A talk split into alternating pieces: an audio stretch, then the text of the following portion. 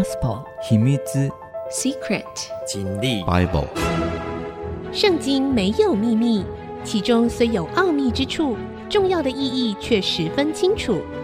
请听曾阳晴为你解密。这里是 IC 之音主客广播 FM 九七点五，欢迎您收听《圣经没有秘密》，我是曾阳晴。好的，上一次呢讲到了以色列人呢，他们在埃及做苦工，被压迫，他们在那里四百年。因为约瑟在那里当了宰相，把整个家族接下来。当时下来的时候只有七十个人，经过了四百年待在那里。其实这个时候，我们已经从创世纪的故事进入到出埃及记。出埃及记其实是后来的呃版本给他的名字哈。那按照原先摩西五经，摩西五经就是创世纪、出埃及记。立位记，立位就是 Levi 啊，就是那个他们等于是祭司的阶层的人哈。立位记、民数记啊，人民的数目 Numbers，生命记啊，就是声明他们的律法，生命记。好，好，这五本书呢，基本上是摩西写的，犹太人一直这样相信。那他们原先在命名。每一本书的名字的时候，其实都没有特别命名，他们就是用第一个字。出埃及记呢的第一个字，其实就是他们的名字啊，their name 就是这个意思。所以原先这一卷书就是叫他们的名字啊，那当然跟内容不合嘛，啊，不是很合了啊。所以后来呢，英文圣经的名字就叫做 Exodus 啊，E X O。D U S Exodus 啊，那这个字其实是从希腊文来的，叫做 Exodus 啊，Exodus Exodus 呢就是带出来的意思啊，也就是很像拉丁文的 exit 啊。我们讲哎，那个你随时在看到什么电影院啊、暗暗的地方啊、公共场合啊，都有 exit，就是出口的意思，出来的意思，从那个地方出来的意思。那 Moses 啊，摩西这个名字其实就是从拉出来，就是出来。啊啊，从哪里拉出来？从水里面拉出来。我们现在就要来讲摩西的故事哈。有希伯来的两个收生婆，一个名字叫施弗拉，一个名字叫做普阿。哦，很难念啊，施弗拉，我是特别看清楚了。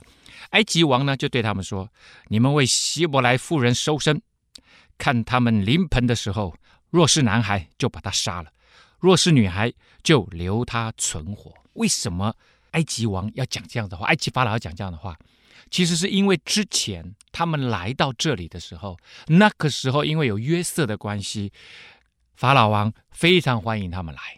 然后他们在这里四百年，四百年是几代呀？你随便一算，如果二十岁一代的话，都已经是二经过二十几代了呢，是不是？所以呢，这个呃呃二十几代，那王当然也换了好多好多王了嘛，啊，所以到后来他们已经不认识了。可是他们倒是注意到一个现象，那个现象就是，哎呦，希伯来人很会生呢，啊，我们之前讲过，他们要生养众多啊，啊，所以他们很会生，而且他们强壮哎，他在那地方吃得好，喝得好啊，所以呢，哎，这个人数越来越多啊，光是男人呐、在那个时候就已经有两百万啊，就这样。你说啊，七十几个人生两百万，我说了嘛，以前像在二次大战之后结束，全世界的 baby boom 啊，这个婴儿潮，随随便便，我们那个时代一个妈妈都生四五个，四五个算少的。后来我才知道，我们家四个兄弟姐妹算很少的。我随便一问，都是六个、七个。前两天去看一个朋友的妈妈。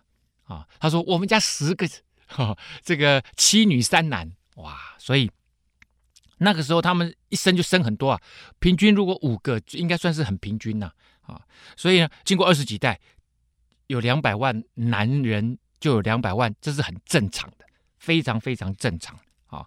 好，那所以呢，埃及人看到说，哎呦，怎么他们这么兴旺啊？怎么人这么多啊？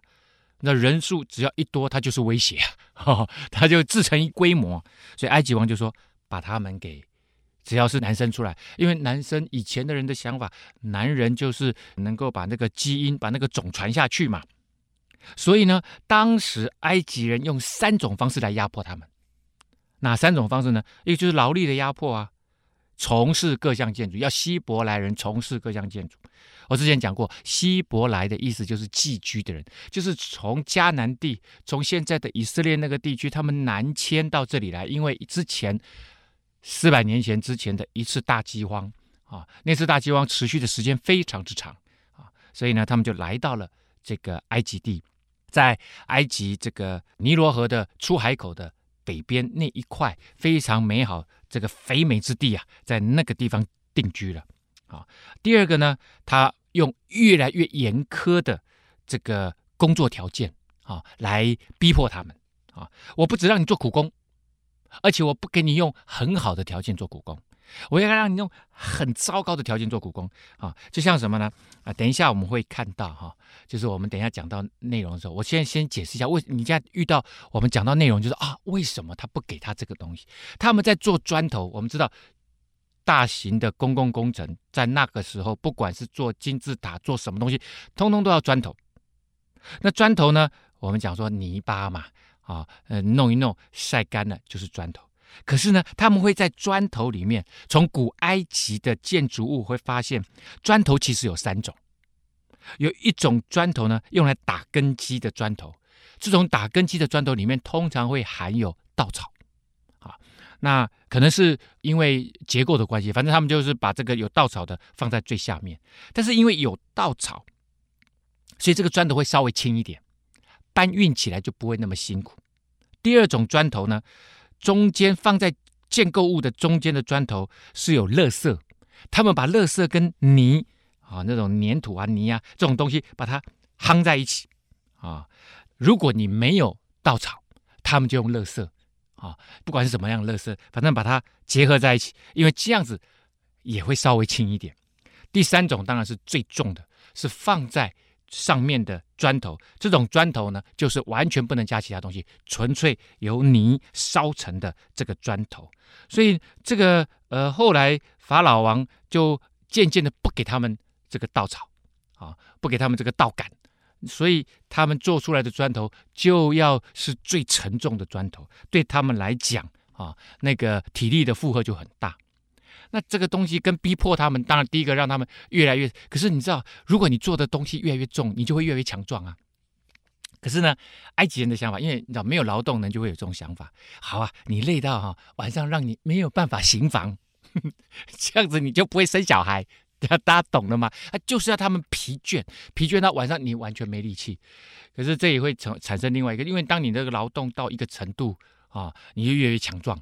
啊，所以可能生出来的小孩就越来越强壮，所以呢，一代一代就越来越强壮，呃，这个是很很很奇特的哈。好，那我们继续讲这两个收生婆啊，啊，埃及王说哈，因为他们都来你们这边接生啊，所以呢，如果是男生就把他放到河里面去，把他杀了啊，不是放到河里，把他杀了啊。可是收生婆呢，敬畏神，不照埃及王的吩咐行，竟存留男孩的性命啊。这个敬畏神，他们可能不一定认识。这个以色列人的这个上帝，他们的神可能就哎，反正这个生命是从神那边来的，不能够随便把他杀掉，所以他们就不敢动这件事情。埃及王招了收生婆来说：“你们为什么做这事？存留那些男孩的性命，因为发现哎，男孩一个一个还是冒出来了，小朋友在他们的社区跑来跑去啊啊，所以埃及王呢很不爽啊，就把这两个收生婆找，哎，你们来，你们来，我怎么跟你们说，怎么交代的？”收生婆呢，就回答法老王说：“因为啊，希伯来人的妇人跟埃及妇人不一样。希伯来这些女人呢、啊，本来就很强壮、很活泼啊。收生婆还没到，他们就已经生产了。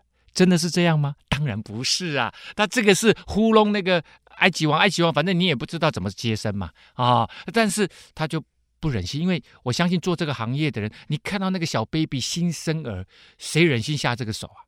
对不对？没有人忍心下这个手的，而且这两个收生婆心地一定是非常善良，所以他们说啊，生就生嘛，啊，反正你也不知道我是怎么搞的，哦，OK 嘛，所以很奇妙的，上帝就厚待这两位收生婆啊，以色列人多了起来，极其强盛，收生婆因为敬畏神，神就叫他们成家立业，哈、成立家室。所以这两个收生婆，哎，自己也有老公了。哦哦，原来他们原先这两个收生婆，你不要以为有婆就是很老啊，哈、哦，没有啊，他们也结婚了，而且也有小孩，自己也有小孩，啊、哦，所以上帝也恩待祝福他们。所以这里就看到，啊、上帝因为他的选民，他会借着他的选民祝福身边的人。只要你对上帝的选民好，你祝福上帝的选民，上帝也会祝福你啊！这其实也在回应一句之前上帝对亚伯拉罕，因为诶，这些上帝的选民以色列人都是谁的儿女？都是从亚伯拉罕来的啊！所以呢，上帝对亚伯拉罕说：“我要因着你祝福万国，所以你的儿女们无论到哪里去，他其实就会祝福跟他们关系很好的身边的那些人。”好，我们休息一下，稍后回来。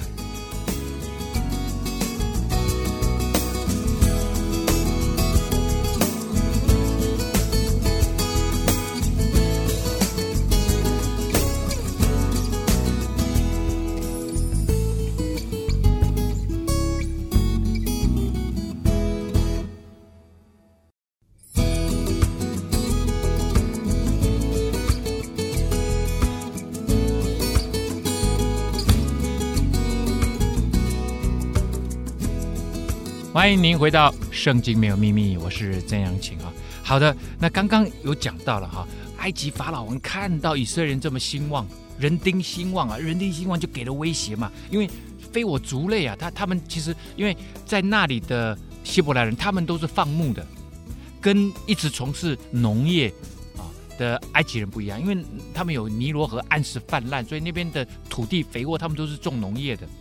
所以他们有第三种方式，就是我们现在在讲的，他利用收生婆，把希伯来人奴隶，他们认为他们是希伯来奴隶哦，所生的男婴一律丢到尼罗河。所以我们刚刚讲说把他们给杀了，不是用刀子杀，是把他们丢到尼罗河。为什么？因为尼罗河里面很多鳄鱼，鳄鱼就可以直接把它吃掉。那这个法老就吩咐他的民众。就说啊以色列人所生的男孩，你们都要丢在河里啊！就是我刚刚讲的，一切的女孩，你们要存留他们的性命。这些女孩如果存留他们，他们没有男人怎么办？就只好来找埃及人。那嫁给埃及人，哎，他们生下来小孩就是变成埃及人的啊。有一个利未人的利未家的人娶了一个利未女子为妻啊，也就是两两个利未人哈。那我们知道这个利未也是雅各的其中一个支派，孩子中间的一个支派。那个女人怀孕生了一个儿子，见他俊美，就藏了他三个月。后来不能再藏了，就取了一个蒲草箱，抹上石漆和石油，将孩子放在里头，把箱子搁在河边的芦荻中啊。因为如果被发现了，还是会被杀。家里面有小 baby 啊。所以呢，他就想了，他就做了一个用蒲草呃编了一个篮子啊，篮子里面呢就下面就抹上一些这些东西，我也不知道什么叫石漆石油，反正就是可以防水的啦啊，让那个孩子好像坐在一个小草船里面，就往下漂流这样子。好，那这位男主角啊要登场了，他就是摩西 Moses 啊。那摩西呢，他可以说是旧约里面。真要说旧约里面哈，出名前面出名的几位，我在想可能最出名的啊有三四个人呐啊，那挪亚很出名嘛，挪亚方舟这个故事，因为我我想最主要是他可能是被创作拍成电影啊哈，这样子的几率高啊啊。第二亚伯拉罕，因为这个几乎所有的啊不管是回教徒啊、基督教徒、天主教徒都会说他是信心之父啊。第三个呢，雅各哦，雅各因为以色列人的。这个支派都从他这边出来嘛，啊，另外一个就是他，还有在之后呢，可能就是大卫王了，啊，就这大概就是这几个人，啊，这几个人都是这个赫赫有名啊。那摩西赫赫有名，我想这个埃及王子啦，啊，出埃及记啊，像这样子的电影都是一播再播啊，哈。好，这个小朋友被放到尼罗河里面去了，可是呢，妈妈不放心啊，应该就是叫了姐姐啊，叫了姐姐，她有个姐姐。孩子的姐姐远远地站着，要知道她究竟怎么样。法老的女儿来到河边洗澡，她的使女们在河边行走。她看见箱子在芦荻中，啊，就打发一个婢女拿来，可能卡在那个芦草里面啊，芦草在生在这种呃这个比较浅水的地方啊，这个飘啊飘，哎，就卡在那里了。哎，那边怎么好像有一个东西啊？你去把它拿来。结果呢，就打开那个箱子，哦，原来他妈妈给他做的那个小草船上面还有个箱子啊，啊，有箱子，他就看见了那个孩子，孩子看见他哭了啊，看见那个哎，有人打开那个箱子盖子就哭了起来，他就可怜他。啊，这个前面那个他当然就是公主啊，公主就可怜他说：“哎呀，这是希伯来人的一个孩子，他为什么一下就认出他来了啊？第一个很可能是他知道希伯来人的孩子会被棒坠牢啊，啊，就是可能就是要准备被鳄鱼吃掉，所以这个小 baby 他在路上的时候，哎，他没有被鳄鱼偷袭啊，这是第一个。第二个呢，希伯来人他们其实是有一些特征的，我相信，哎，大家有没有看过？这个 Discovery 哈、啊、播那个呃古代的啊这个埃及法老的坟墓啊，他们那些贵族啊，埃及法老他们的那个样子很特别啊，这个脸都细细长长的，鼻子也细细长长，就是他他们有他们自己的那个特色。啊，同样的啊，今一直到今天，你去看犹太人或希伯来人啊，这以色列人，他们也有那个特，他们鼻子很大，头发有时候卷卷的。啊，那这个呢？我相信他也是，他们一定是能够用眼睛就直接辨识那个种族它的外观特质啊。这个有就叫什么呃颅骨学啦哈，就是呃人人的面容学，这这个有很多的辨认这样子哈，所以他可以辨认出来。一看，哎呦，这个就是希伯来人的小孩啊。在李连杰说，法老王就说要把小朋友放到水里面去，哇！所以这个小 baby 一定长得很可爱，孩子的姐姐就是赶快跑来，因为姐姐在在河边嘛，在偷看啊，就赶快跑来，就对这个法老的女儿就说了：“你需要一个奶妈吗？我我去叫一个呃呃妇人呃呃来来来当这个孩子的奶妈好不好？啊呃可不可以啊？那你知道奶妈一定要一直有奶水嘛？”那她可能之前有生过小朋友，然后就一直一直哺乳，一直哺乳，你只要不要断就可以一直哺乳嘛。呃，可是这个公主，因为她可能没怀孕呐、她根本没结婚呐、所以她没有奶嘛，所以确实她需要一个人来当这个孩子的奶妈啊。所以这个法老的女儿说：“哦，可以啊，你帮我去找一个来。”所以呢，这个姐姐啊，小姐姐就快跑回家跟妈妈讲：“妈咪，妈咪，我知道了，现在要被谁捡走了，她需要奶妈，你去当奶妈。”哇，多好啊！她养自己的孩子，人家还要付给她钱。哦，你会发现，哎，上帝祝福人就是到这个程度，用一个奇妙的方式来祝福人啊。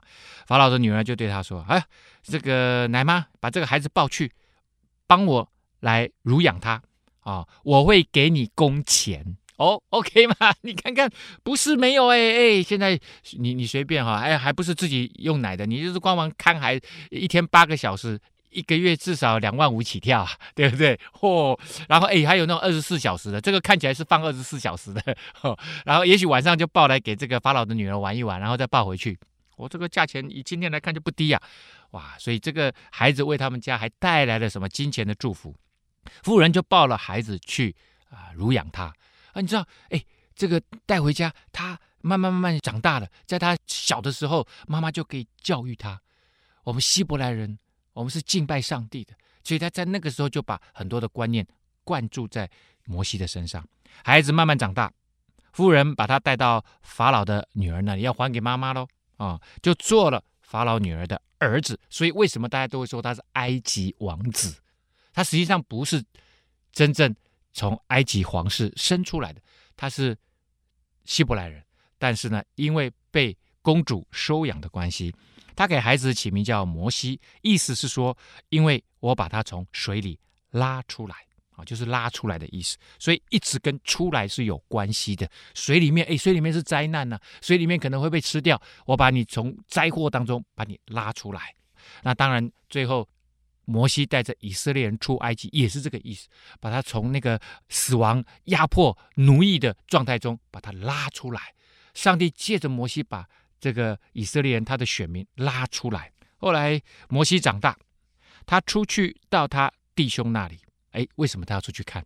他在皇宫里面过得可好了，受最好的教育，啊，当时埃及的文明文化在世界上面是极高的，他受到最好的大学教育，他为什么要出去看？他很快活，因为他妈妈小时候有教过他：你是希伯来人，你要记住，我们是从迦南地来的啊。亚伯拉罕是我们的先祖啊。亚伯拉罕跟上帝的关系很好，你也要跟上帝的关系好。哇，跟他讲了很多这方面他们的历史，所以呢，他想要去看，他知道在北边东北方他们有什么，有他们的族人，所以他就去探望，看见他们担重担，而且。看见一个埃及人打希伯来人的一个弟兄啊，而这个埃及人显然是什么？显然是督工嘛。你你没有做好，啪，可能用鞭子就抽了。他左右观看，看见没有人，就把那个埃及人打死了，埋藏在沙土里。哦，这个摩西也是蛮暴力的呢。哦，他可能有练过啊，哈，这个武功高强啊。去说你怎么欺负我们自己人？哦，那个啊哇哇啊，就把他打死了。他死了，哎，当然就赶快埋起来。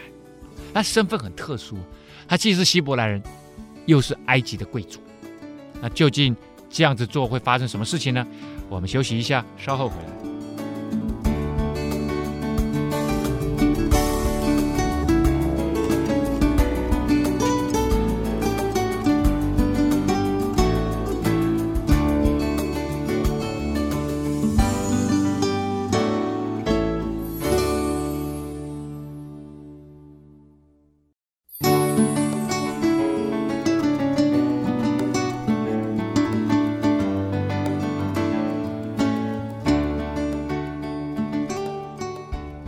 欢迎您回到《圣经没有秘密》，我是曾阳晴。好的，继续呢，要跟大家来分享摩西哈。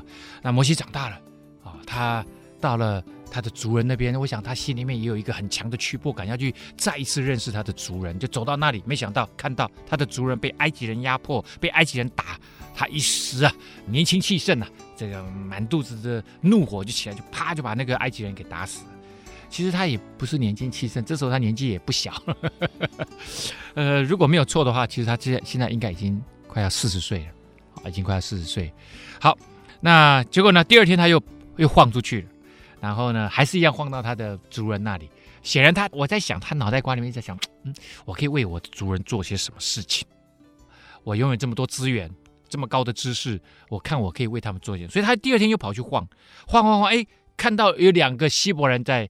吵架打架，昨天是埃及人压迫毒打希伯来人，现在是看到两个希伯来人自己在吵架，就对那个欺负人的说，其中显然是有一个力量比较大在欺负另外一个人。哎，你干嘛打我们同族的人呐？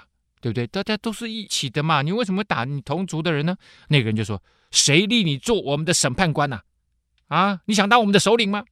难道你还要杀我，像昨天你杀那个埃及人一样？所以他昨天杀那个埃及人，很多人都看见了这件事情有传开哦，有传开，会不会有一天会传到什么？传到埃及那一些督工、那一些长官的耳朵里面去？哎，你杀了自己人呢？如如如果埃他算是埃及王子哈，摩西算是埃及王，你杀了自己人呢？所以摩西心里面一想就害怕，就说：哎呀，这事情可能马上会被人家知道。那他就危险了啊！后来呢？果然，如果他就说可能被人家，而且如果法老听见这些这位事情，就会想要杀我。所以摩西就想说，他要逃避法老王啊，所以就往米甸地就逃出去，往米甸地去居住了。所以他开始就开始他的逃亡事件，就从这个，就是他几次去希伯来人那个地方，然后看到两个希伯来人在吵架，结果呢，他一想不对，他就开始逃亡了。有一天呢。他就在逃亡的过程当中啊，坐在井边呢，啊，坐了下来，找到井，反正就要喝水嘛。出去当然在在那种旷野，就极度缺水，水很重要。米甸的祭司啊，有七个女儿，他们来打水，打满了水呢，要把羊呢也牵过来给羊喝水。有牧羊的人来呢，把他们赶走了。对对对对对对，所以这牧羊人呢欺负他们，为什么？因为都是女生。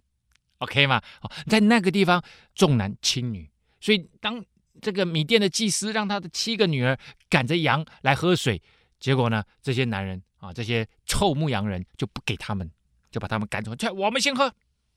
结果呢，摩西呢一看，哎，你们怎么欺负女生呢？就仗义直言。那摩西我说了，他在年轻的时候，他在埃及皇宫长大，一定一表人才啊，而且呢，这个学过武术啊。然后呢，身强体壮，就说你们怎么可以欺负女生？来来来，快把羊这个牵过来，我来帮你们啊，我来帮你们。所以，哎，大家一看，哎呦，这个人看起来气宇非凡呐、也不知道他是什么来历，大家就不敢惹他。所以呢，摩西就帮祭司啊的羊呢，来这个喂他们喝水。那这个呃七个女孩就回到她爸爸那里哈，她爸爸叫流耳，流呢流动的流，耳呢耳朵的耳，左边加一个王，就是玉字旁啊啊那个流耳啊，就到了那里，他说哎，他爸爸说哎，今天你们怎么这么快？所以平常就被欺负了，一定是平常那一些都要等那些牧羊人把他们的羊啊喝完了水才会轮到他们。哎，今天你们这么快？他们说哎。爸爸，有一个埃及人呢，救我们脱离牧羊人的手。哎，今天哎，我们没有被欺负、被压抑。哎，而且他为我们打水，让我们的羊可以喝啊。祭司就对女儿们就说：“哎，那那个人在哪里？你们为什么撇下他呢？快去，快去，请他来我们家吃饭。”我在想，这个祭司哈，脑袋瓜里面也也也在打主意。哎，有人会愿意帮助我们呢，是个男士，而且听起来嗯。应该是个厉害的男士，我想那个牧羊人也不是只有一两个，可能是三四个。结果他能够一站出来，大家都不敢惹他，一定是个厉害角色。赶快把他找来。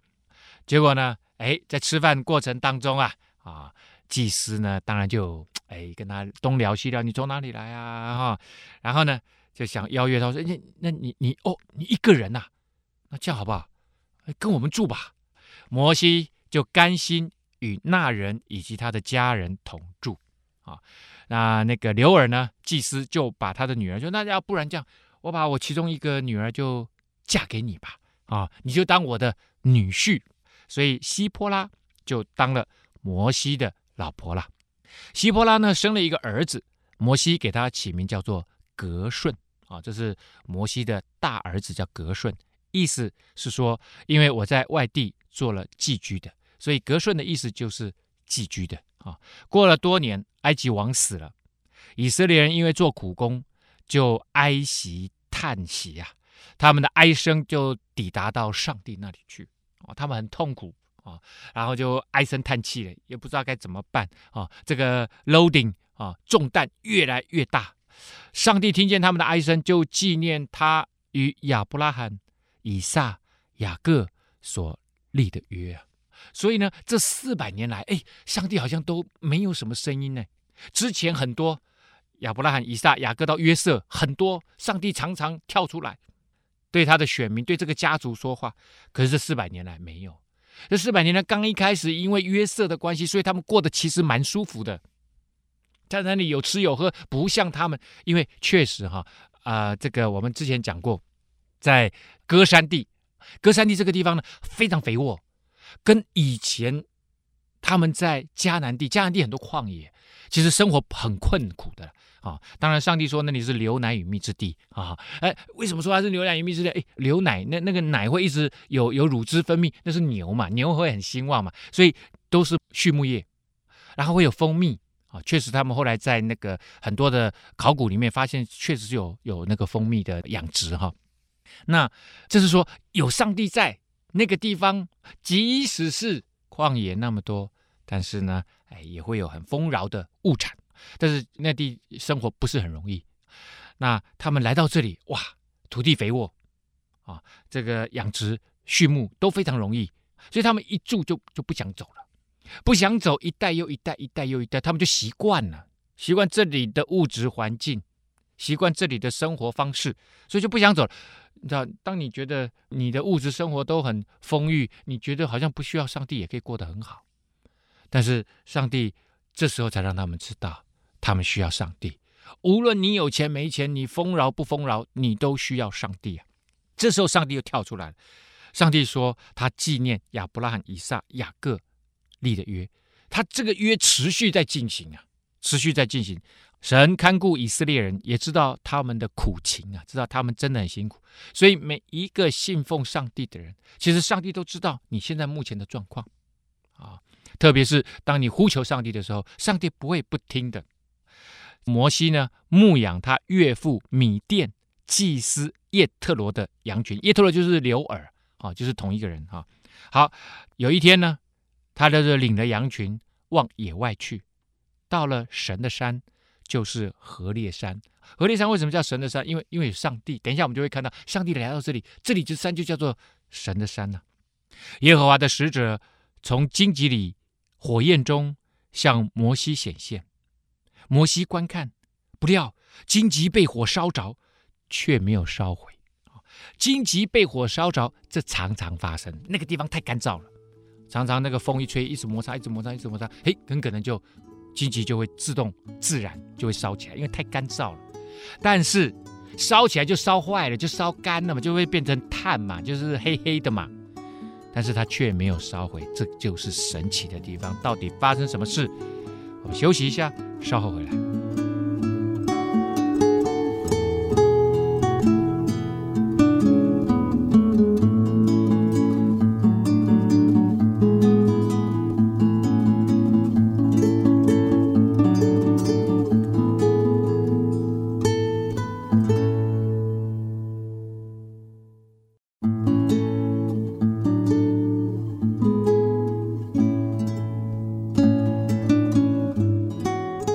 欢迎您回到《圣经没有秘密》，我是曾阳晴。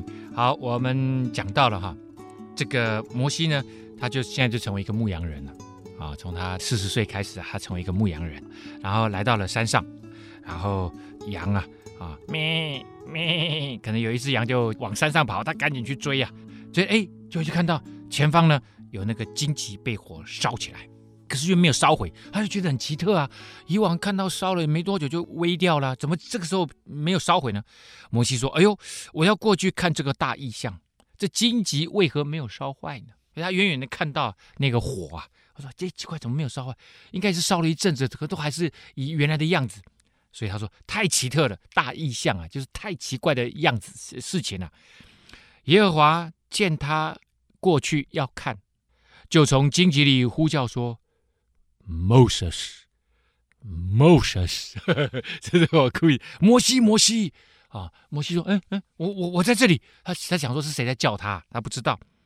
结果上帝就说：“不要进前来，当把你脚上的鞋脱下来，因为现在你所站之地是圣地，圣洁之地，圣地。难道是摩西这里站的刚好就是一个奇特的地方吗？No，不是。”圣地的意思是说，因为上帝在这里，所以这个地变圣地。这也就是我刚刚说，这个山不是有什么特别的，是因为上帝来到这里，所以这个山就叫做神山。上帝无论在那里，那里就神圣化了，是这个意思。所以在新约圣经里面就讲，神是以人的身体为圣殿的。神说：“我要住在你们中间。”耶稣说：“神是住在我们中，中住在我们中间，什么意思？有两个意思，一个是弟兄姐妹在一起，这个叫做在我们中间。那通常这个就指教会，因为耶稣基督是教会的头。另外一个说，神住人以人的身体为圣殿，要住在你里面。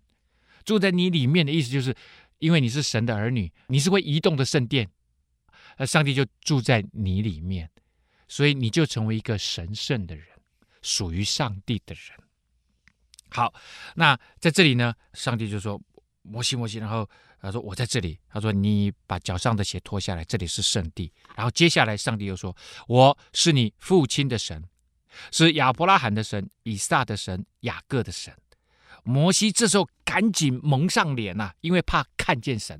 哎，我们常常会讲说：“哎，能够跟上帝面对面多好啊！”但是那个时候，摩西是妈妈有教过他，对以色列人来讲。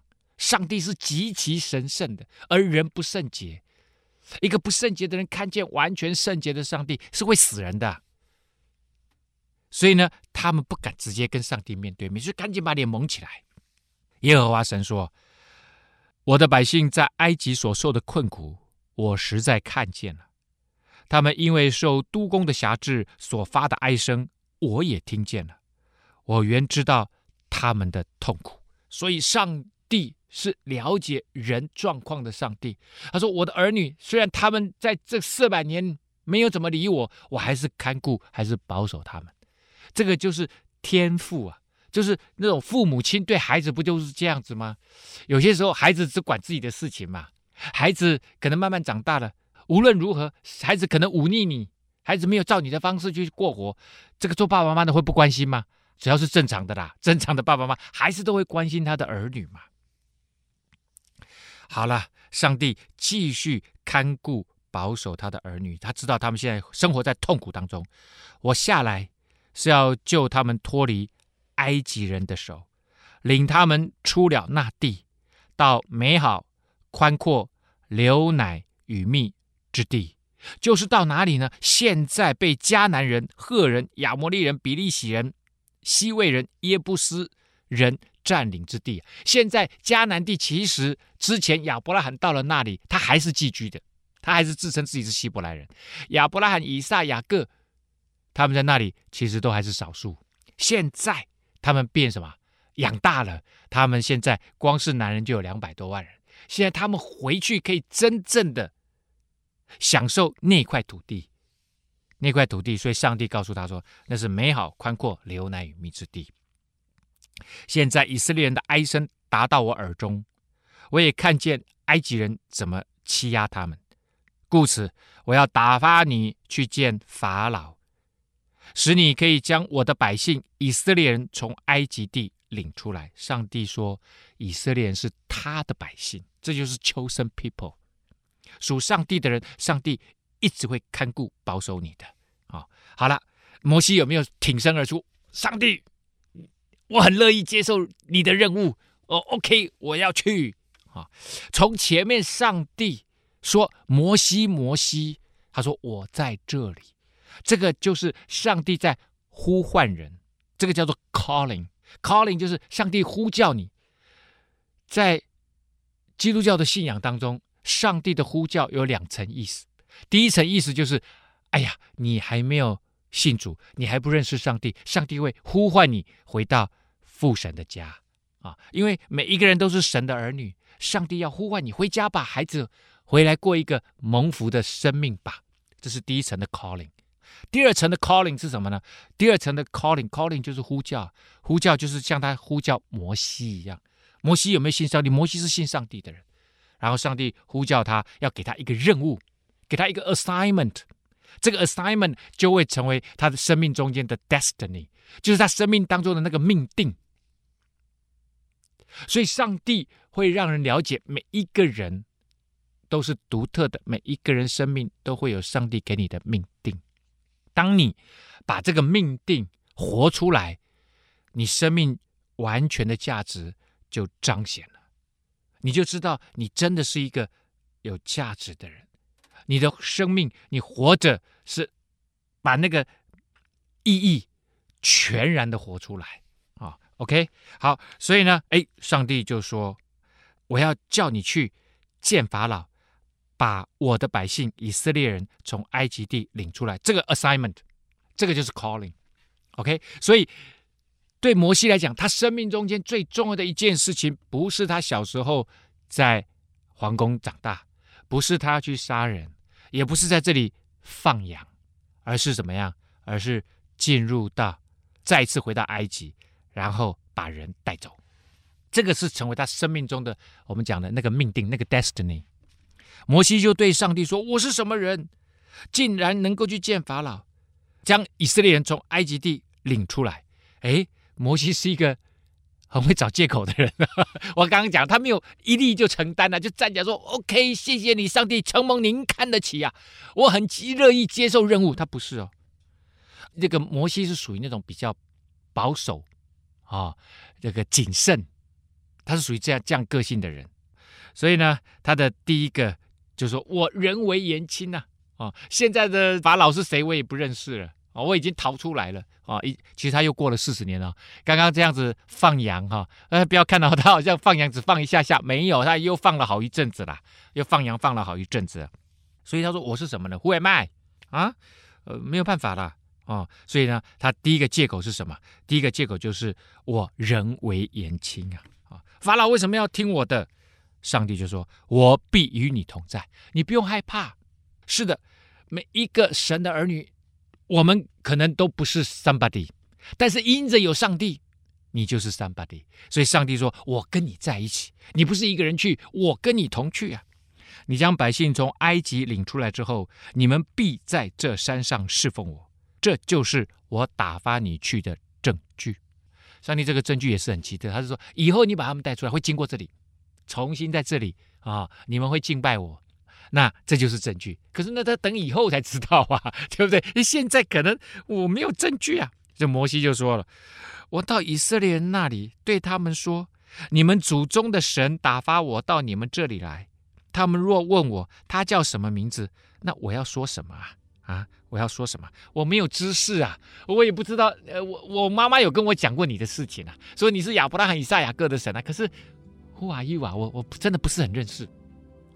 确实，我相信摩西的妈妈也不是很认识，但是他们知道有一位独一的真神，你是可以来倚靠的。”那摩西问上帝的名字，哇，这个我我我们这个民间信仰里面，哇，各种神明都有名字，可是这位独一的真神，他叫什么名字？